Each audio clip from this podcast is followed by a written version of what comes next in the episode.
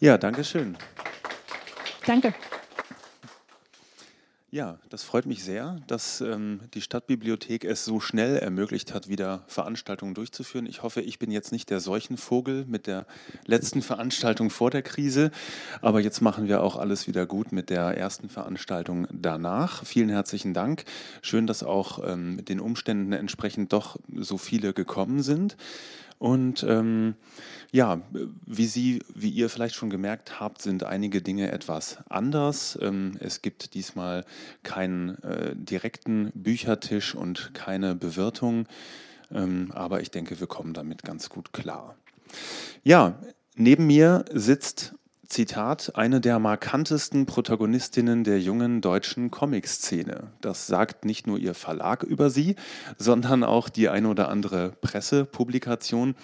Lisa Frühbeiß, in München geboren oder aufgewachsen, Zeichnerin und Illustratorin in Augsburg hauptsächlich. Ähm, sie gibt auch Kurse, Workshops, ähm, unterrichtet Gestaltung an einer Fachhochschule, macht Graphic Recording. Was das ist, darüber werden wir gleich noch sprechen.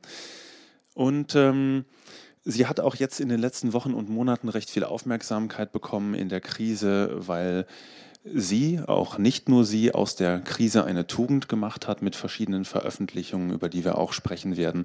Und ähm, ja, während ähm, vieles auch zum Erliegen kam, äh, gab es aber Neuerscheinungen über ihr brandneues Buch Busengewunder im Carlsen Verlag, äh, werden wir heute sprechen. Ich finde, es ist ähm, eine gelungene Kolumnensammlung von ihren Kolumnen aus dem Berliner Tagesspiegel, aber es ist viel, viel mehr als das.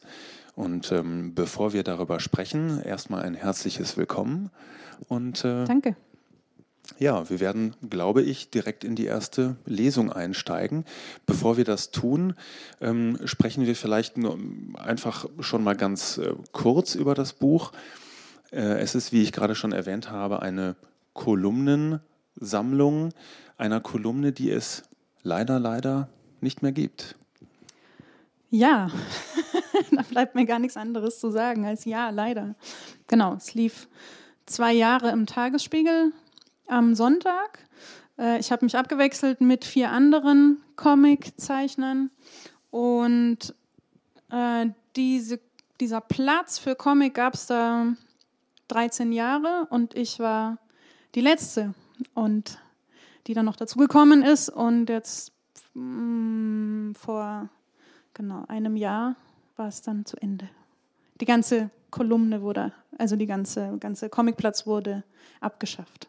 Und jetzt gibt es nur noch die FAZ, die Comics publiziert, die frisch gemacht wurden. Das ist sehr schade, denn die Zeitung war ja so ein bisschen das Ursprungsmedium des Comics. Bricht da jetzt so richtig was weg in Deutschland? Ich finde das schon. Ohne diesen Platz hätte es dieses Buch nicht gegeben. Und ich war äh, Quereinsteigerin und auch Newcomerin. Das heißt, ohne diese Chance brechen auch neue Leute weg, die Comics machen. Das finanziert sonst auch keiner mehr, frische Comics extra machen. Und das ist jetzt nicht so, dass es super gut bezahlt war, aber so kann man es zumindest ein bisschen querfinanzieren. Weil Comiczeichnen braucht Zeit. Du hast es gerade schon angedeutet, du warst ähm, die erste, die quasi ähm, ja, als, als Neueinsteigerin in dieser Kolumne erschienen ist. Das war im wöchentlichen Wechsel mit KünstlerInnen wie Birgit Weihe, Marvil, Barbara Jelin. Das waren im Grunde, glaube ich, die wesentlichen, oder habe ich jemanden vergessen? Ähm, bei mir war es, ich habe die Barbara Jelin abgelöst. Bei mir war es Marvin Clifford. Ah, Marvin, ja. der hat quasi von Anfang bis Ende gezeichnet und Birgit Weihe dabei. Genau, vor mir gab es hm. dann noch Tin Dinter, äh, Olivia Viehweg, Flix. Genau. Wie ist das dann plötzlich in so einem Who is Who dabei zu sein? Ähm, aufregend, klar. Ich habe äh, hab da versucht, nicht drüber nachzudenken und einfach zu machen, zu publizieren. Und das ist auch das Schöne, es, es muss einfach eine Datei da sein. Druckschluss bei der Zeitung. Im Gegensatz zum Internet kann man es auch nicht mehr verenden, das, äh, verändern. Das heißt, da muss dann was da sein. Und dann äh, bei genug Druck fängt das Hirn schon an zu laufen. War die Einstellung dieser Kolumne auf der ähm, Tagesspiegel-Seite so ein bisschen der Anstoß für das Buch oder wär, hättest du sowieso eigentlich das als Buch auch rausbringen wollen? Ähm, ich habe ein paar Web-Episoden schon vorher gehabt. Also das hat als Webcomic gestartet. Der war noch ein bisschen kürzer. Neun Panels, also Kästchen. Das sind zwölf pro Episode. Aber ich habe das natürlich immer mal wieder, wenn ich Muße hatte, gemacht. Und dass man so regelmäßig produziert über zwei Jahre, das, das hätte ich, da traue ich mir nicht zu, dass ich das gemacht hätte. Das ähm, ist schon äh, sicher mit der Grund, warum das Buch jetzt existiert, auf jeden Fall. Das ist ein Buch, das sich nicht scheut, Feminismus auch schon auf dem Titel zu haben. Ähm, ich äh, werfe mal noch ein Zitat in den Raum. Ich glaube, es ist aus dem Deutschlandfunk. Es ist eine Erleichterung, Busengewunder aufzuschlagen. Männer sind nicht stark, Frauen sind nicht nackt. Alle sind einfach da und haben etwas an. Schon erwähnenswert für einen Comic. Ist die Comic-Szene noch so? Ähm, es gibt Teile der Comic-Szene, die noch so sind. Und ich finde es total spannend, wie sich das gerade extrem wendet. Ich, ich, persönlich glaube, dass es am Internet liegt, dass ähm, da eine extrem neue Generation von Comic-Machenden einfach ihre eigenen Inhalte publiziert haben über äh, früher Tumblr, Blogs und Instagram inzwischen. Und die kommen jetzt auch langsam in die Verlage und wenden das so ein bisschen. Aber es gibt Leute, die irritiert das total, weil sie früher die Deutungshoheit hatten. So ist äh, die Comic-Szene. Und wenn jetzt andere das anders machen, dann muss ich wütend sein. genau. Und die Comic-Szene retten, die alte, weil sie sich auf keinen Fall verändern darf. Ähm, ich glaube, dass äh, es gibt auch Leute, die sagen, alles, was kein Comic-Strip ist, ist kein Comic. Ich glaube, dass es einfach ein Bildmedium ist mit Wort und Text. Ich, ich sehe das relativ frei und ich glaube, das kann man, wie man mag, füllen, sowohl von den Geschichten als auch wie man erzählt. Und äh, alles, also bei Musik zum Beispiel ist es total normal, dass sich das Medium irgendwie jedes Jahr verändert und 70 Genres dazukommen und die hassen sich alle untereinander, aber jeder kennt sich aus. Und beim Comic, da ist es irgendwie voll komisch. Und ich glaube, wenn man das nicht ernst nimmt, dann ist das Medium auch nicht ernst zu nehmen. Diversität. Dann springen wir doch mal rein. Wollen wir ein bisschen lesen? Sehr gerne. Bevor wir zu viel über das Buch sprechen. Es soll ja Leute geben, die deine Kolumne noch nicht kennen. Was? Die sind in der Zeitung in Berlin erschienen. Konnte man hier nicht mal kaufen. Verstehe ich gar nicht. Ich, ich habe mal den Tagesspiegel in Stuttgart am Bahnhofskiosk kaufen können, glaube ich. Schon länger her. ich glaube, ja, so einen, einen gab es, glaube ich, mal. Äh, Fanin der Trivias und stoppt mich gerne, aber ich weiß, dass es ähm, für die Tagesspiegelreaktion teurer war. Ist das aus? Ja. Ich weiß, dass es für die teurer war, die Printexemplare nach Westdeutschland, also in äh, Stuttgart und München, zu fahren, als wie sie es dann gemacht haben, nämlich den ganzen Abonnenten ein iPad zu schenken und denen dann das äh, Digital-Abo nahezulegen. Das war günstiger. Tragisch. Gut. Danke, danke. Ja, vielen herzlichen Dank für diesen wunderschönen ersten Eindruck. Ähm, für wen das neu ist, ist es sowieso eine Offenbarung. Wer es schon kennt, freut sich halt nochmal und nochmal und nochmal. Zum Beispiel über den pH. Wir haben vorhin schon mal kurz darüber gesprochen. Ähm, wofür das P steht, konnte man ja deutlich sehen. Ähm, Du hast, äh, wie du mir schon vorab verraten hast, äh, einige interessante Zuschriften bekommen. Zum Beispiel zum pH. Ja. Ähm, ich habe immer Zuschriften bekommen, wenn Leute was korrigieren wollten. Das intellektuelle Tagesspiegelpublikum hat mich gerne korrigiert. Und bei dieser E-Mail äh, war jemand nicht einverstanden, als ich gesagt habe, es gibt kein pH. Er hat darauf bestanden. Es gäbe doch beim Sport ein Provisorium. Äh, das ist dann zum Schutz. Und äh, als ich versucht habe, ihm zu erklären, dass es keinen gesellschaftlichen Zwang gibt, dieses Provisorium täglich zu tragen, war er irgendwie nicht so ganz einverstanden. Es war sehr, die Vorstellung hat mich amüsiert, wie er mit seinem Provisorium jeden Tag durchs Leben läuft. Ja. Wie ist das denn mit den Zuschriften, die du bekommst? Vor allem die belehrenden interessieren mich natürlich. Äh, kommen die dann hauptsächlich von Männern oder auch von Frauen?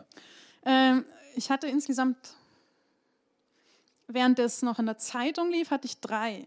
Und da war ein Herr, der mir eine etwas, ein zweifelhaftes Kompliment noch gemacht hat. Ich könnte nicht zeichnen, aber es wäre wenigstens lustig. Danke, vielleicht. Und, äh, das zweite war von einer, das dritte war von einer Frau, die, ich habe einen Comic gemacht über äh, Ungleichheiten im Gesetz. Und da hat sie, das war eine Richterin und sie hat mich auf einen Fehler hingewiesen. Und hat, äh, das war aber sehr charmant formuliert. Aber ich müsste besser recherchieren. Wenn man schon sowas macht, dann muss es auch stimmen. So, genau. Also 60, 30. Da bedankt man sich dann natürlich. Auf jeden Fall. Und habe ich auch geändert jetzt. Hoffentlich liest sie es. Ja, wer diesen Teil lesen möchte, der muss das Buch kaufen. Wie das geht, erzählen wir nachher, denn es wird heute keinen Bücherstand geben, wie wir das aus diesen Zeiten, die wir alle noch in vager Erinnerung haben, wie das mal früher war, gab. Bücher übertragen Corona, ganz krass.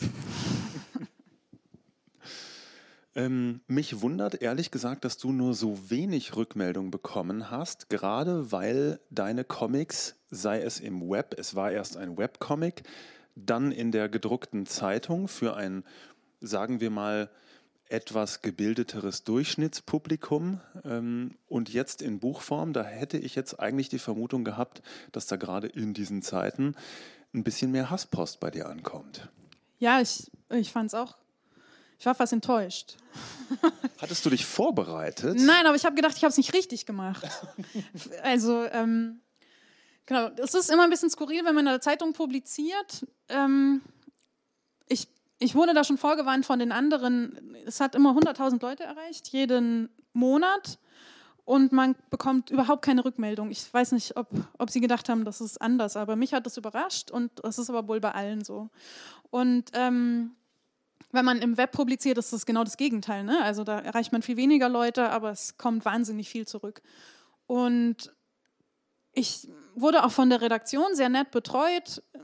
Die haben da so ganz besorgt gefragt, ob irgendwie auch böse Sachen kommen. Und ich habe immer verneint und ich habe auch am Anfang habe ich das sehr weit getrieben. Ich habe gesagt, ich habe irgendwie diese tolle Plattform bekommen, immer da 100.000 Leute auf 30 mal 30 Zentimetern zu bestehlen. Habe gedacht, cool, jetzt gucke ich einfach mal, wie weit ich die Grenze treiben kann. Habe Geschlechtsorgane noch und nöcher gezeichnet und mit den Leuten ähm, Spiele gespielt und versucht möglichst viel. Das spiele ich nachher mit ihnen auch.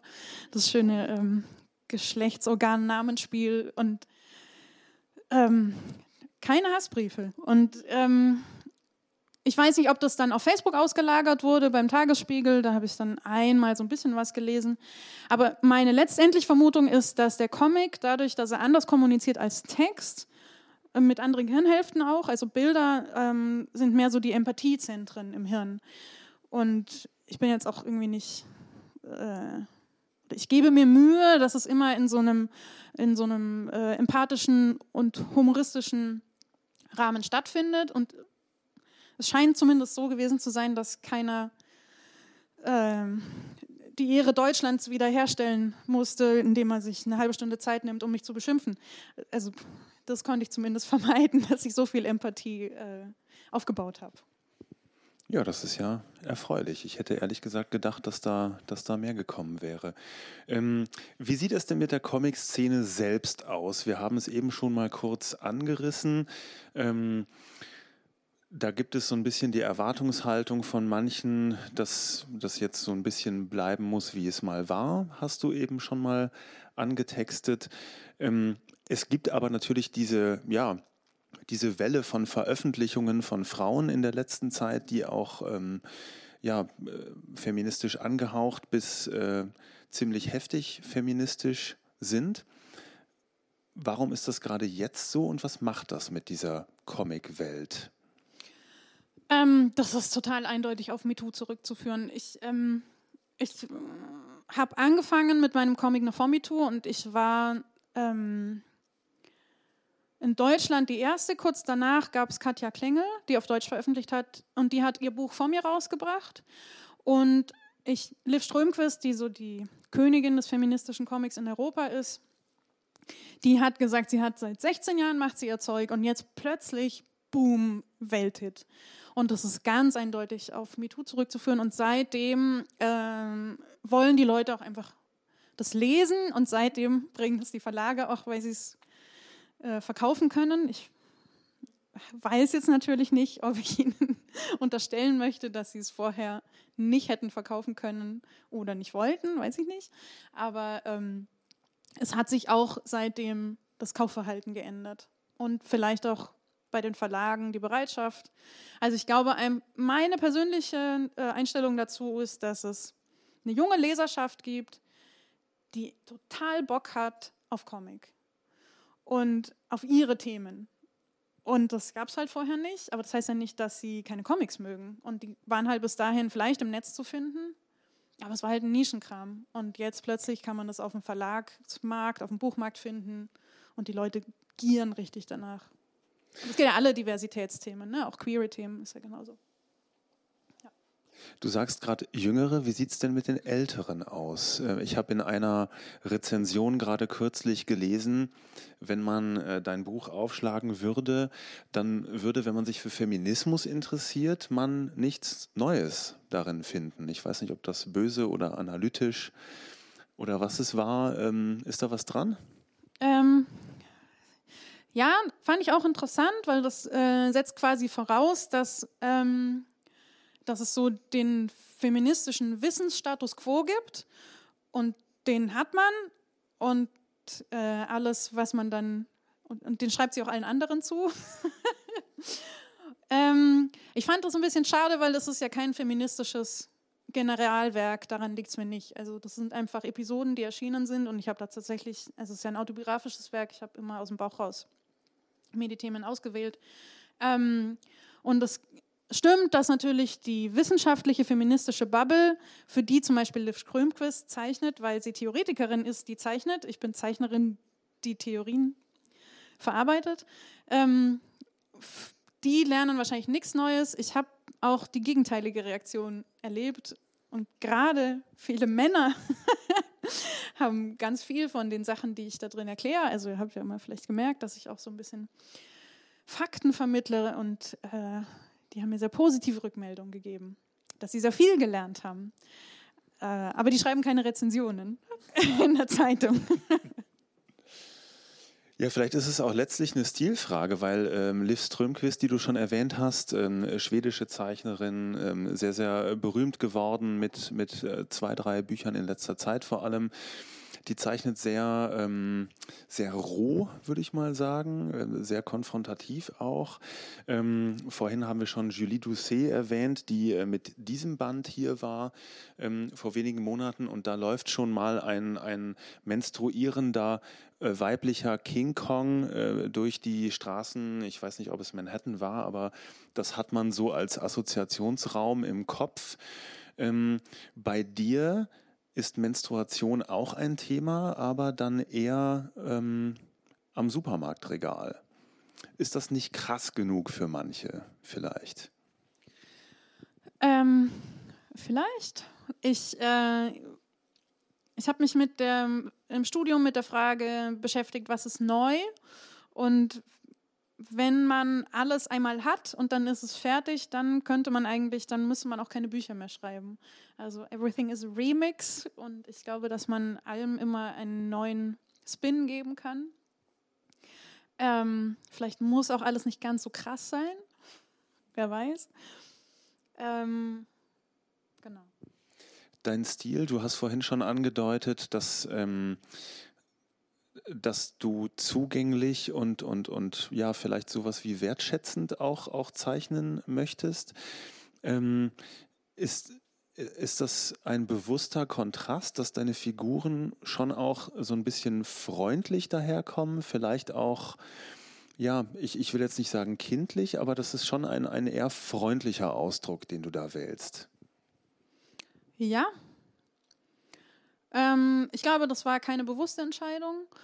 Und ich habe im Tagesspiegelpublikum habe ich, und das hat auch sicher dazu beigetragen, dass ich mich dafür so entschieden habe. Ich habe vorher äh, äh, sehr experimentell gezeichnet und ich habe mir gedacht, okay, ich will eigentlich die Leserinnenschaft, die ich da habe, nicht vor Herausforderungen und Rätsel stellen, sondern ich will was vermitteln und dem ordne ich meine Zeichnungen unter. Äh, dann kommt eben dazu, dass man sehr wenig Platz hat. Das heißt, ähm, in dem Fall gibt es dann immer den Trick, dass man halt die Köpfe größer macht, weil im Kopf passiert halt so das meiste. Der Körper ist eigentlich unwichtig. Wichtig sind noch Hände und so ein bisschen die Füße, aber eigentlich auch nicht. Und die Dinge, die man dann quasi braucht, um zu vermitteln, was man transportieren möchte, die nehmen dann viel Raum ein. Genau. Ich wollte auch noch mal was sagen. Ich fand das ganz interessant zu dem Thema davor. In dem Moment, wo feministisch draufsteht, scheinen viele auch so eine wissenschaftliche Abhandlung äh, oder so einen Rundumschlag zu erwarten. Und das fand ich fast schade. Also ich äh, verstehe, auch wenn das vielleicht nur Teile des Feminismus anspricht, ist es, hat es ja trotzdem feministische Themen. Aber wenn die Kritik dann ist, dass es nicht alle Themen hat und auch nicht den neuesten Stand hat, dann ähm, äh, weiß ich fast nicht, ob mir das Wort nicht zu eng verstanden wird. Aber es das heißt ja auch meine feministischen Kolumnen, da ist ja eigentlich klar, es ist ein Ausschnitt aus deiner äh, Wirklichkeit. Ähm, du hast vorhin angedeutet, es waren noch andere Titel im Gespräch. Magst du uns vielleicht ein, zwei verraten? Ähm, ganz lang auf Nummer eins war Striptease. Ah. War das noch frei? Kann ich mir kaum vorstellen. Äh, hatte ich bestimmt. Also ich war jetzt schon, ich war mit dem Buch in, auf Amazon Platz 1 erotische Comics und bei lesbische Erotika und bei, äh, also das ist dann interessant, ne? das scheint irgendwie ein Algorithmus zu sein, da sagen ja, oh, das ist eine nackte Frau, ein Busen drauf, aber irgendwie nicht für Männer, also tun wir es in die lesbische Erotik, weil es kann ja nicht, da sind auch Hebammenbücher drin, es kann ja nicht ähm, nicht Erotik sein. Genau, und äh, was war die Frage? Das fand ich jetzt einen interessanten Exkurs.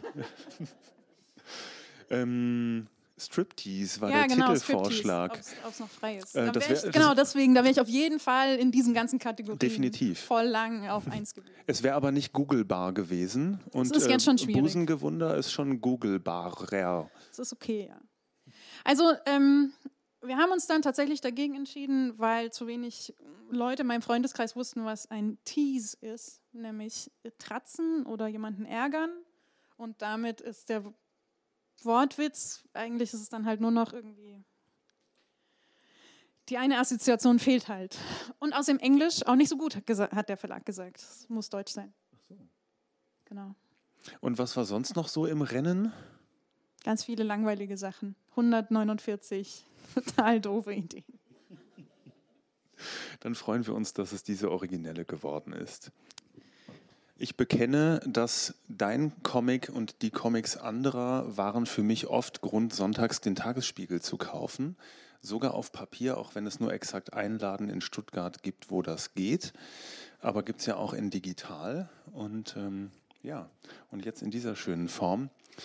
Ähm, unter anderem der mit den Genitalien hat mich ähm, sehr nachdenklich gestimmt.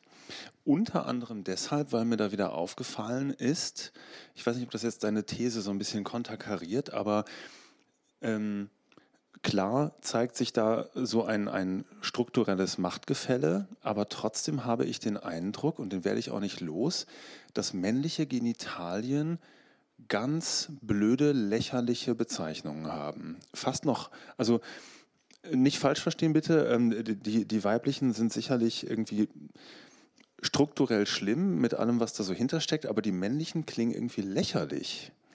Aber auch da, wenigstens kannst du dich entscheiden. Und ähm, der Comic hat so angefangen, dass ich überlegt habe, wenn ich eine Tochter kriegen würde, welches Wort würde ich ihr beibringen? Und ich habe keins gefunden. Und äh, man bedient sich dann oft eben so an der indischen Sprache Yoni und jetzt ist Vulva populär geworden. Das finde ich tatsächlich, äh, also es war ein Wort, das ich, als ich den Comic gemacht habe, noch nicht gekannt habe. Äh, das finde ich das einzige Wort. Und ich finde es schon okay, auch ähm, spielerische Worte zu haben. Und das fehlt mir total im Weiblichen. Muschi ist vielleicht noch so ein bisschen spielerisch. Im Französischen zum Beispiel ist La Chatte ist eine extreme Beleidigung. Also nicht mal das ist da noch spielerisch. Mhm. Und ich, ähm, das, das ist natürlich, das stimmt, das ist schade, wenn es lächerliche Bezeichnungen gibt, aber ich, ähm, ich glaube, dass wenn es es nicht gibt, das noch viel schlimmer ist, weil es dann eben überhaupt keinen Humor mehr hat. Und wenn man drüber lachen kann, dann kann man wenigstens noch drüber lachen. Ja, und was vielleicht für die, ähm, für die Bezeichnung aller Geschlechtsorgane gilt, ist, ist vielleicht auch die deutsche Sprache einfach eine besonders blöde Sprache für Geschlechtsteile?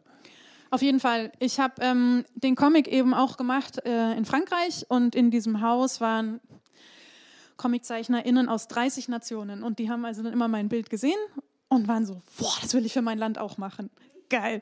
Und dann haben wir halt so gesammelt und nicht nur gibt es im Spanischen, äh, potenziert sich das, da gibt es halt so auf jeder Seite 120 Wörter, also bei uns habe ich, glaube ich, alle genannt. Die sind auch viel, viel, viel witziger. Da sagt man zum Beispiel der Pirat zum weiblichen Geschlechtsorgan. Hätte ich gern gezeichnet im Deutschen.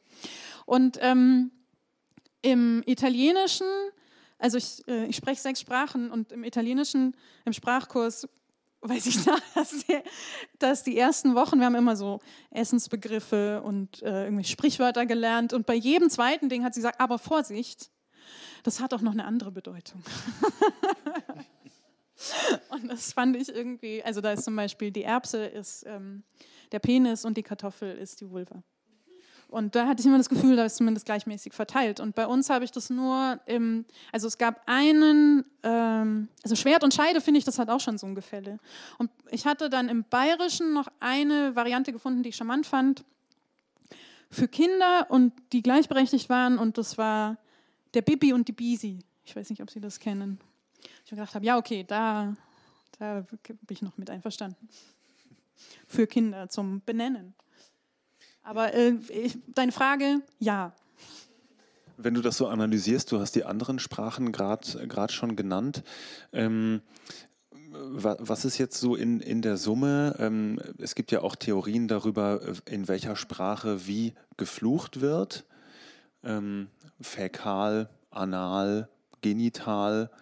Ähm, kann man so ein Raster auch für Geschlechtsteile entwerfen? Wie würdest du zusammenfassen, wie die deutsche Sprache mit Geschlechtsteilen umgeht? Oh, sehr interessant. Müsste ich drüber nachdenken.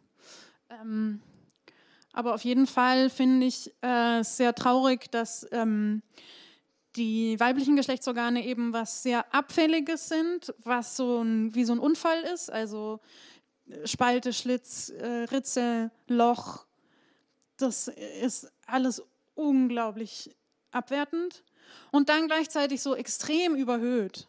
Perle, Schmuckkästchen, Schatzkiste. Ähm, und ich glaube, dass man schon ableiten kann, dass es bei Frauen genauso ist, ja, die Hure oder die Heilige. Und ähm, das Glorifizierende beim männlichen Geschlechtsorgan, der Held, das Machende, also es sind sehr aktive äh, Geräte, äh, die Maschine, ja, also die irgendwas produziert. Ähm, oder eben so witzige, lächerliche, aber ähm, das ist auch wieder der Spaßmacher, der Nahe, das gibt es bei der Frau nicht. Ja? Die Frau ist, die ist nicht lustig. Mhm. Frauen haben keinen Humor, können keine Witze machen. Also sowas könnte man da ableiten. Ich habe das jetzt noch nicht international ähm, analysiert. Ja, aber das finde ich schon, schon spannend für den deutschen Teil auf jeden Fall. Da, da kann man was von mitnehmen. Ähm, ich könnte mir vorstellen, dass nicht alle in der Verlagswelt begeistert sind, wenn du da äh, seitenweise Genitalien hinmalst. Ähm, auf der anderen Seite hast du mal gesagt, dass es auch zum Beispiel, was die, du hast ja auch diesen ähm, Strip ganz am Anfang ähm, in dem Buch, wo, wo es um Menstruation geht und war es die Lektorin? Ähm, jedenfalls, es gab eine Ermunterung, bitte zeichne doch was zu Menstruation. Das war die Zeitungsredakteurin, genau. mhm. War das bei den Geschlechtsteilen ähnlich oder bist du da auch mal auf Vorbehalte gestoßen? Ich habe von Seiten der Zeitung so coolen Rückhalt bekommen und das, ähm, das war für mich total neu. Ich war vorher Kolumnen, Illustratorin in einer anderen Tageszeitung und da wurde ich schon bei sowas wie Gesichtsausdrücken, also wie schaut ein Pfarrer, wie schaut eine Oma, wurde ich ähm, man kann es Zensur nennen, ich wurde zumindest korrigiert. Also das, was ich abgeliefert habe, musste nochmal korrigiert werden. Und in dem Moment, wo ich Autorin wurde, hat sich das total gedreht. Ich weiß nicht, ob es an der Zeitung, an der Redaktion lag oder eben, dass ich in dem Moment den Inhalt vorgegeben habe. Ich habe oft gefragt am Anfang. Ne? Also ganz am Anfang gab es eben so ein paar Vorschläge. Wir wollen auf jeden Fall eine, eine explizit weibliche Perspektive. Äh, und dann habe ich gedacht, cool, jetzt gucke ich einfach, wie weit ich das treiben kann und habe äh, aber am Anfang schon gefragt, weil ich weiß natürlich auch, dass die Comics von Kindern gelesen werden und wusste nicht, ob die dann vielleicht böse Zuschriften vermeiden wollen von Eltern. Und es war ausnahmslos cool. Die haben mir immer den Rücken gestärkt und das war für mich neu. Ich fand das total stark. Mhm. Ja, vielleicht ähm, kommen wir langsam zum Schluss. Es wird auch gleich noch die Gelegenheit äh, zu Fragen natürlich geben, zu Geschlechtsteilen, zu allen möglichen anderen Dingen. Ähm, mich würde noch interessieren und, und äh, alle anderen wahrscheinlich auch, wie du die letzten Monate so verbracht hast. Außer Daheim, mit Geschlechtsteilen zeichnen. Entschuldigung. Äh, dein Buch fällt ja in eine sehr, sehr interessante Zeit. Ähm, manche Projekte wurden ja auch verschoben jetzt ähm, in der Krise. Stand das bei dir jemals äh, zur Disposition? Wie hast du so gearbeitet die letzten Monate? Ähm, der Abgabetermin für das Buch war am 8. April. Der Lockdown war ja so um den 15. März rum und ich war tatsächlich schon ab 1. März im Homeoffice, weil ich beruflich ähm, sehr nah an jemandem war, der Kontakt hatte. Also es war dann so ein Homeoffice, war keine Quarantäne, aber es war immer nicht klar, ob es nicht doch näher kommt. Und habe dann quasi schon da nicht das Haus verlassen. Und habe immer gearbeitet und gearbeitet und immer gehört, wie es näher kommt und näher kommt. Und dann war der Lockdown und ich konnte einfach dadurch, dass ich arbeiten musste, den Stress aus meinem, äh, aus meinem direkten Gedanken entfernen. Äh, dieses Bild ist entstanden, weil der Erlangen Comic Salon, das ist die größte Comicmesse in Deutschland, eine Aktion gestartet hat, Comiczeichner aus dem Homeoffice und ich habe erst zugesagt und dann gemerkt, also es war noch vor der Buchabgabe, und dann gemerkt, dass tatsächlich Buchabgabe heißt, dass ich am Tag vorher noch Anmerkungen kriege von meinem Lektor für komplette Änderungen vom ganzen Panels. das heißt, ich habe äh, beides noch parallel gemacht und dementsprechend schaut es auch aus. Ist, eine Freundin hat mich dann angerufen per Webcall und hat gesagt, bei dir schaut es ja wirklich so aus. Ja, ich gebe ein Buch ab, ich räume jetzt gerade nicht auf. Naja. Ähm, genau, das hat mich erstmal psychisch so ein bisschen gerettet und dann kam aber so ein bisschen das im halt drei Wochen verspätetes Erwachen, weil ich eigentlich bis September ausgebucht gewesen wäre. Ich hätte im April in Schweden eine Residency gehabt von, also eine von 100 Kandidatinnen. Ich habe mich mega gefreut, dass ich ausgewählt wurde und ich hätte da einen Monat arbeiten dürfen für einen journalistischen Comic zum Gender Pay Gap.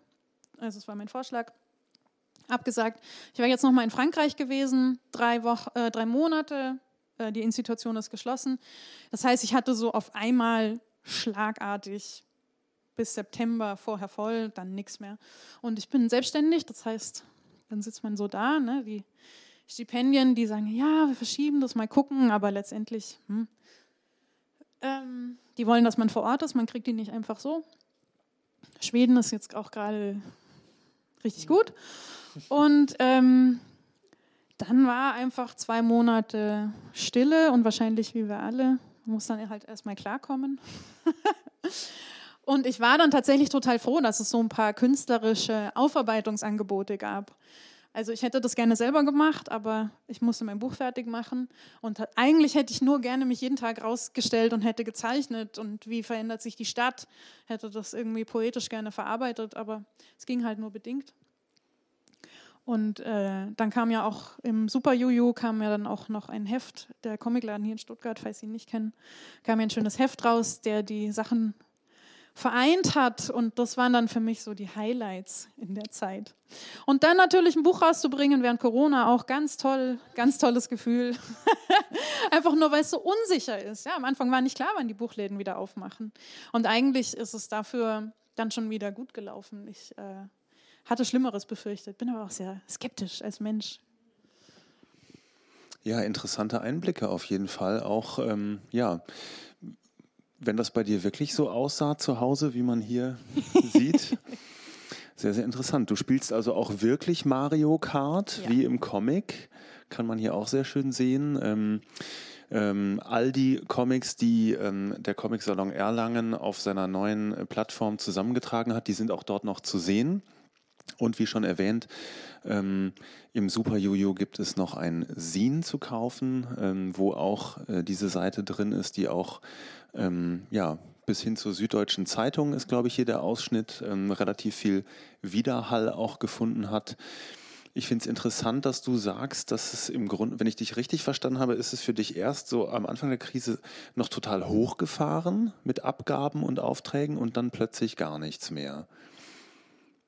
Wie fühlt sich das so an? Ich komme damit überhaupt nicht klar, weil ich gern gut vorbereitet bin. Und der, die, die Nichtmöglichkeit der Problemlösung, also dass, egal wie sehr ich mich anstrenge, ich nichts machen kann, das hat mich wirklich, da muss ich erst mal zwei Wochen äh, drüber nachdenken, dass ich kapiert habe. Nein, das ist, es geht wirklich nicht. Du kannst jetzt nichts ändern. Und das ist für alle so. Und das war super unangenehm. Da bin ich erstmal extrem nervös geworden und habe dann habe ich gedacht, oh, jetzt, jetzt lebe ich von meinen Rücklagen, jetzt muss ich die Zeit gut nutzen. Dann habe ich ungefähr sieben Fortbildungen gebucht. Die habe ich dann alle gemacht, auch gleichzeitig. Gedacht, super, super, wow, ich bilde mich sofort. Und habe dann so 14-Stunden-Tage gehabt, aber habe immer noch nichts gemerkt, dass es irgendwie komisch ist. Und dann, ähm, nachdem das erste Adrenalin dann wieder so verpufft ist, habe ich gemerkt, jetzt kannst du auch mal einen Gang runterschalten einfach. Und dann ging es auch irgendwann wieder los. Und allein, dass Sie jetzt alle hier schon sitzen dürfen, das hätte ich nie erwartet, dass ich jetzt schon tatsächlich diese Lesung war, immer hier geplant an dem Tag. Das ist ja auch schon echt toll. Und danke, dass Sie gekommen sind. Ja, vielen Dank für diese Einblicke. Ähm, Das Buch selbst, äh, normalerweise werden ja auch im Rahmen dieser Veranstaltungen Bücher verkauft. Das ist jetzt nicht möglich, aber es gab ein ausgeklügeltes äh, System des Vorherbestellens. Lisa Frübeis hat auch eben noch signiert und dann wird das hinterher, glaube ich, äh, zugestellt. Äh, Wer jetzt die Gelegenheit noch nicht hatte, kann das dann auch nachher ausleihen natürlich. Da gibt es dann in der Stadtbibliothek ein noch viel ausgeklügelteres System. Wie das funktioniert, das findet man alles auf der Website. Und ähm, natürlich kann man es auch kaufen. Zum Beispiel im Super Jojo und in anderen gut sortierten Fachbuchhandlungen. Soweit vielleicht erstmal für den Moment von hier oben. Wenn es Fragen von eurer, von Ihrer Seite gibt, hat sich die Stadtbibliothek da auch Gedanken zugemacht. Es gäbe einmal die Möglichkeit, hier in der Mitte ans Mikrofon zu treten oder einfach das reinzurufen. Haben Sie Fragen? Haben Sie keine Fragen? Ich frage sonst einfach weiter. Vielleicht kommen ja auch gleich noch Fragen auf. Ähm, dann frage ich einfach mal weiter, solange ich noch kann. Und ähm, zwar würde ich nochmal zurückkommen auf ähm, deine Hauptfigur in den Kolumnen, ähm, die man immer ähm, so ein bisschen auch erkennt. Meistens hat sie was Gestreiftes an. Ähm, das ist ja quasi ein Lisa-Charakter. Es ist irgendwie autobiografisch, aber wie autobiografisch ist es eigentlich genau? Und damit meine ich jetzt nicht nur, trägst du immer was Gestreiftes, heute gerade nicht, sondern ähm, dieser, dieser Charakter, diese Figur, wie viel hat diese Figur von dir selbst? Ähm, genau, ich sage immer Lisa-Charakter. Natürlich ist der Grundgedanke immer, äh, oder die, der Lisa-Charakter hat immer ein Grundproblem, das ich auch hatte. Aber ich, ähm, ich biege die Figur relativ stark, weil das kann ich mit meiner Figur machen. Also mit anderen Figuren war ich gerade mit fortlaufender Zeit immer viel, viel, viel vorsichtiger, weil ich gemerkt habe, wie Leute reagieren, wenn sie in den Comics vorkamen. Und äh, mein Partner und meine Mama haben das mit, mit sehr viel äh, äh, Toleranz getragen. Aber ähm, irgendwann habe ich gemerkt, ja, wenn ich, wenn ich wen bieg und wenn ich jemanden unsympathisch mache, dann kann das nur der Lisa-Charakter sein. Das heißt, ich bin damit schon einigermaßen sprunghaft umgegangen. Aber natürlich ist die Grundidee und der Grundkonflikt und auch, äh, es ist ja meine Sprache weiterhin, ist immer durch den Lisa-Charakter durch. Ich nenne es aber sehr gern Lisa-Charakter, gerade weil ich es eigentlich wichtig finde, dass ich die Figur manipulieren kann.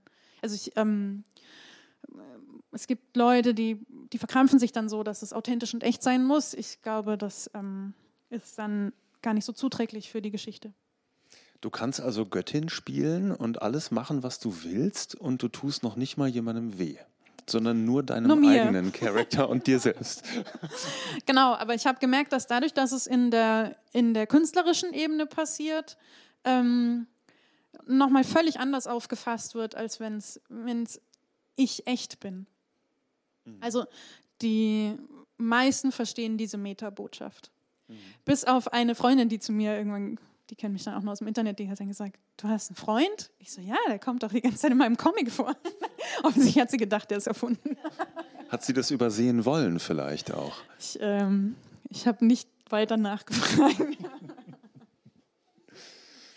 ähm, Jetzt ist es natürlich auffällig, dass auch autobiografische Comics im, im Feminismus-Kontext, finde ich, besonders gut funktionieren. Ähm, gerade wenn es auch um, um Dinge und Probleme, äh, Sachverhalte geht, ähm, die dann vielleicht auch die Leute lesen und sich damit identifizieren können. Auf der anderen Seite gibt es ja auch so ein bisschen so die Leute, die sagen, oh, autobiografische Comics, das ist ja so 2000er. Ähm, warum ist es jetzt trotzdem gut und relevant, einen autobiografischen Comic zu zeichnen? Ich glaube, es ist immer gut und relevant und ich glaube, gerade äh, im äh, feministischen Bereich, das Private ist politisch, da bin ich total dabei und ich glaube, da kann man immer Aktuelles erzählen. In den 2000ern, in den 60ern und auch 2020. Weil natürlich immer neue Dinge passieren. Also äh, wenn man sagt, die sind nicht, ähm, vielleicht die Comics sind jetzt nicht agro genug. MeToo war natürlich so extrem stark, weil es ganz viele schlimme Geschichten erzählt hat. Aber mir ging es auch mit drum, gerade so diese kleinen, feinen Alltagsbeobachtungen mitzuzeigen, die 2020 passieren und eben nicht äh, 1950. Und das funktioniert autobiografisch, glaube ich, sehr gut. Ähm, es ist auch für mich eine leichte Art gewesen, das zu machen. Ich fand es einfach so zu erzählen. Ja, das ist wahrscheinlich eine Typsache, aber mir ist es gelegen.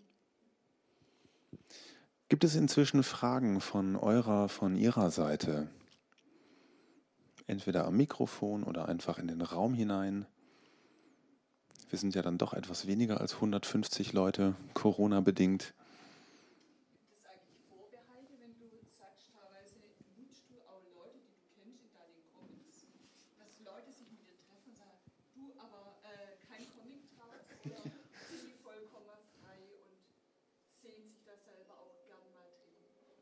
Äh, je nachdem, wie sie wegkommen.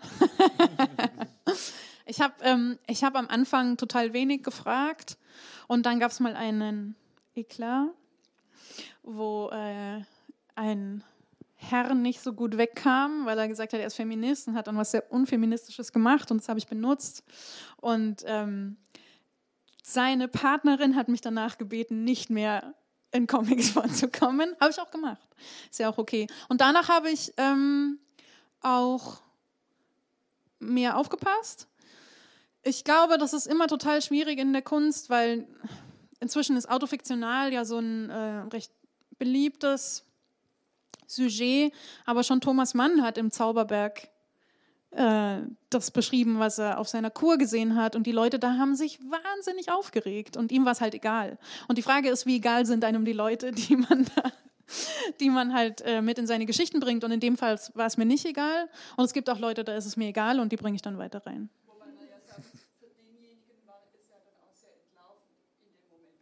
Genau, das ist immer, ähm, äh, ich, ich habe eine Macht in dem Moment, wo ich publiziere, auf jeden Fall. Und die habe ich am Anfang auch unterschätzt. Und äh, ich habe das aber auch später, je mehr ich es gemerkt habe, ich habe ähm, ich fand es auch cool, die Macht zu haben, aber ich habe gemerkt, dass ich damit auch Verantwortung habe. Mit jeder Macht kommt große Verantwortung. Genau. Sind das eigentlich die schlimmsten, die Feminismusversteher, die dann aber doch was Unfeministisches sagen, aber gar nicht auf die Idee kommen, dass sie das sagen könnten, weil sie sind ja auf der guten Seite? Die schlimmsten, keine Ahnung. die schlimmsten sind Hitler, weiß ich nicht. ähm, ich, jeder muss Fehler machen können und lernen können. Das heißt aber, dass auch ein, ein, ein Austausch stattfinden können muss. Die schlimmsten sind die, finde ich, die, die keinen Bock haben zu lernen. Und ähm, die quasi auf alles, was man sagt, schon allein nur, es gibt welche, die schon nur von sich, von der Existenz von Feministinnen äh, angegriffen fühlen. Und dahinter steckt natürlich ganz stark die Angst, auch was falsch zu machen und eine große Unsicherheit. Und ich ähm, glaube halt, dass ähm, man Fehler machen können muss. Deswegen sind es für mich nicht die schlimmsten. Das, die Frage ist eher, wie reagieren die dann, wenn sie konfrontiert mit der eigenen äh, Fehlhaftigkeit werden. Und äh, auch das war auch für mich ein Lernprozess. Ich habe das bestimmt genauso, ja. Und ich habe auch äh, Sexismus in mir ich, ähm, gehabt und jetzt bestimmt immer noch in manchen Bereichen. Und die Frage ist halt, wie reagiert man, wenn man es dann lernt? Man muss es halt bewusst machen. Und ich finde, dazu trägt ähm, dieser Band sehr hervorragend bei. Man lernt was, man lernt auch viel Historisches. Das hat mich übrigens sehr überrascht, ähm, dass immer auch faktische Bezüge da sind, immer historische Bezüge. Es wird ein Alltagsproblem aufgegriffen und dann ähm, ja, mit, mit Fakten, mit Recherche unterlegt. War das immer schon so dein Ansatz? Du meinst die, die Alien-Penisse? die historischen? Ja, äh, zum Beispiel. ja. Ähm, ich glaube, das ist einfach, wie ich denke. Also für mich ist das, wenn in dem Moment, wo ich das bei ganz vielen Comics ist im Hintergrund irgendwie eine Konversation gewesen mit Freunden, ein Streit oder ich habe einen Artikel gelesen, in mir kommt Wut und dann fange ich erstmal an zu recherchieren. So funktioniere ich, weil ich mehr Hintergrund wissen will, um dann auch besser argumentieren zu können. Und ich glaube, dass aus diesem Wissen raus dann eine aktive Entscheidung stattfinden kann. Ich finde das scheiße oder ähm, das ist nur gesellschaftlicher Zwang oder äh, Teile davon sind gut, ne? wie zum Beispiel bei BH. Es gibt Gründe, warum Frauen BHs tragen, die nichts mit ähm, äh, Unterdrückung der Frau zu tun haben. Und ich ähm, habe das dann quasi auch so aus mir rausgespült, weil ich das ganz wichtig fand. so, äh, auf das Papier gekotzt, weil ich ganz wichtig fand, ähm, oder ich bin der Meinung, dass es äh, zur Emanzipation beiträgt. Genau.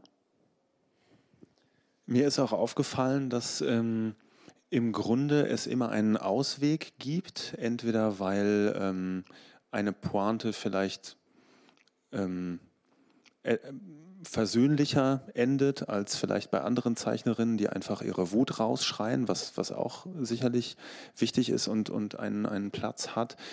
Ist das dein Ziel, dass Lesende da so ein bisschen gesichtswahrend rauskommen, auch wenn sie sich ertappt fühlen? Auf jeden Fall. ich war viel wütender oft beim Machen, als dann äh, der Comic wirkt. Und das war immer, das letzte Panel war immer die größte Herausforderung. Wie ich jetzt aus diesem ganzen Wutstrom noch irgendwie so ähm, ähm, halbwegs versöhnlich und noch witzig rauskomme. Also äh, am Anfang habe ich mir gesagt, dass ich keinen reiner Streitcomic machen. Es gibt eigentlich nur eine einzige Episode, die so ein bisschen trauriger ist. Und das war die Episode, die ich gezeichnet habe während MeToo. Ich habe absichtlich MeToo damals nicht mit Wort thematisiert, äh, weil ich dachte, das ist nur sehr kurz. Und das war eine Zeit, wo ich einmal übersprungen wurde. Also ich hatte im ich hatte irgendwie im September eine Episode und dann Oktober, Sep äh, November nicht. Und dann kam ich erst wegen irgendeinem Tausch. Und dann kam ich erst Ende November. Und da war ich schon nicht mehr sicher, wie lange das noch hält und ob ich das jetzt noch ansprechen soll. Und dann habe ich nur eine Episode gezeichnet, wie ich nach Hause gehe. Äh, und als 19-Jährige habe ich am Stadtrand von München gewohnt und ab 11 gab es immer keinen Bus mehr und ich musste durch den Wald laufen. Und es war immer so furchtbar. Dann noch immer mit den Besoffenen an der U-Bahn-Haltestelle und dann da durch den dunklen Wald ohne Beleuchtung. Und man denkt immer, irgendwer geht hinter einem her. Und da habe ich einen Comic draus gemacht. Das ist der einzige, der nicht gut ausgeht. Also, der nicht witzig ausgeht, ne? sondern der einfach nachdenklich äh, ausgeht. Gibt es weitere Fragen? Von eurer, von ihrer Seite. Da drüben, ja. Ich hänge die ganze Zeit an diesem Begriff autofiktional und frage mich, ob das überhaupt in jeglichen gesellschaftskritischen Kontext anders gehen kann als mit einem Stück Autobiografie drin. Also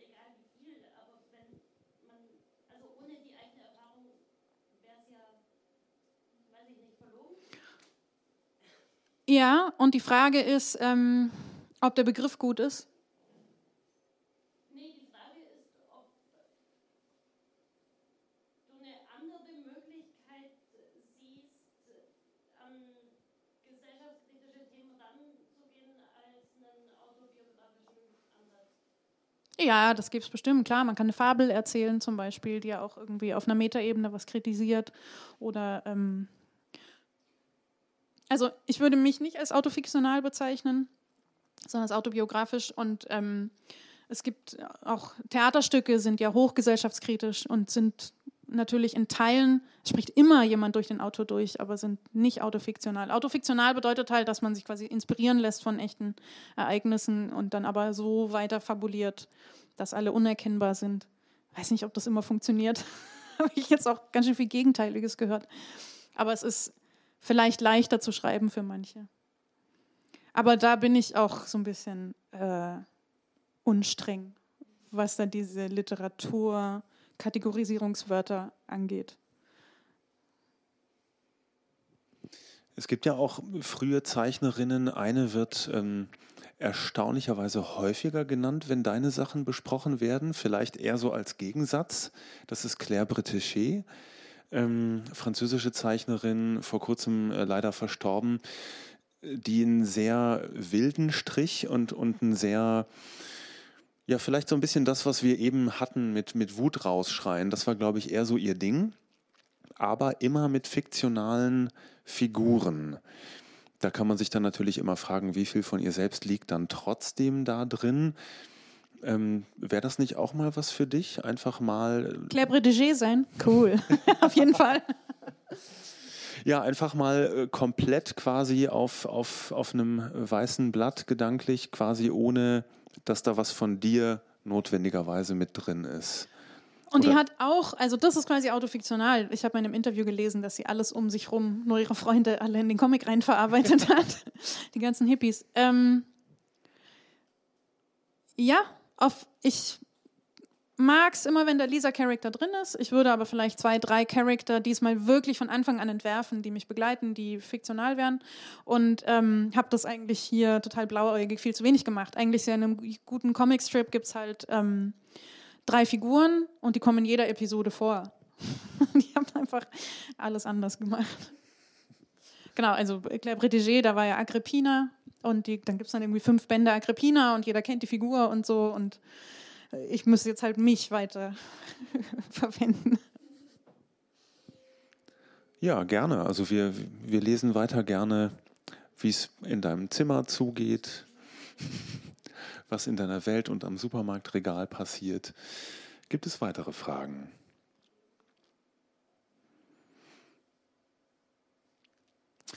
Vielleicht an der Stelle dann, weil wir auch äh, sicherlich gleich zum Schluss kommen, ähm, vielleicht ein kleiner Ausblick. Äh, wir haben schon über Erlangen gesprochen und wie wichtig das auch für die Comicwelt ist und, und dass die da auch jetzt online ganz viel hochziehen und das trifft auch sicherlich viele Zeichnende sehr hart, dass sowas nicht mehr stattfindet, keine Messen, keine Lesungen, ähm, äh, Buchmessen auch äh, teilweise abgesagt. Was bleibt dann am Ende? Wird jetzt ein digitales Erlangen die Dauer, der dauerhafte Ersatz sein? Ähm, es wird ein digitales Erlangen geben. Äh, da werde ich auch lesen. Aber das ist natürlich, äh, man hofft, dass das gut ankommt, aber es kann natürlich nicht den Salon ersetzen, wo dann 20.000 Leute kommen. Ähm, ich glaube, dass es für alle jetzt sehr interessant ist und dass sich da neue, so wie in allen Bereichen, ne, neue Formen erproben. Und viele Leute stecken ganz viel Energie rein, weil sie natürlich wissen, wie wichtig solche Veranstaltungen für den Comic sind, der ja eh schon die Nische der Nische ist, so gefühlt. Äh, Und wenn man dann nicht diese Messe hat, dann äh, ist es einfach super schwierig.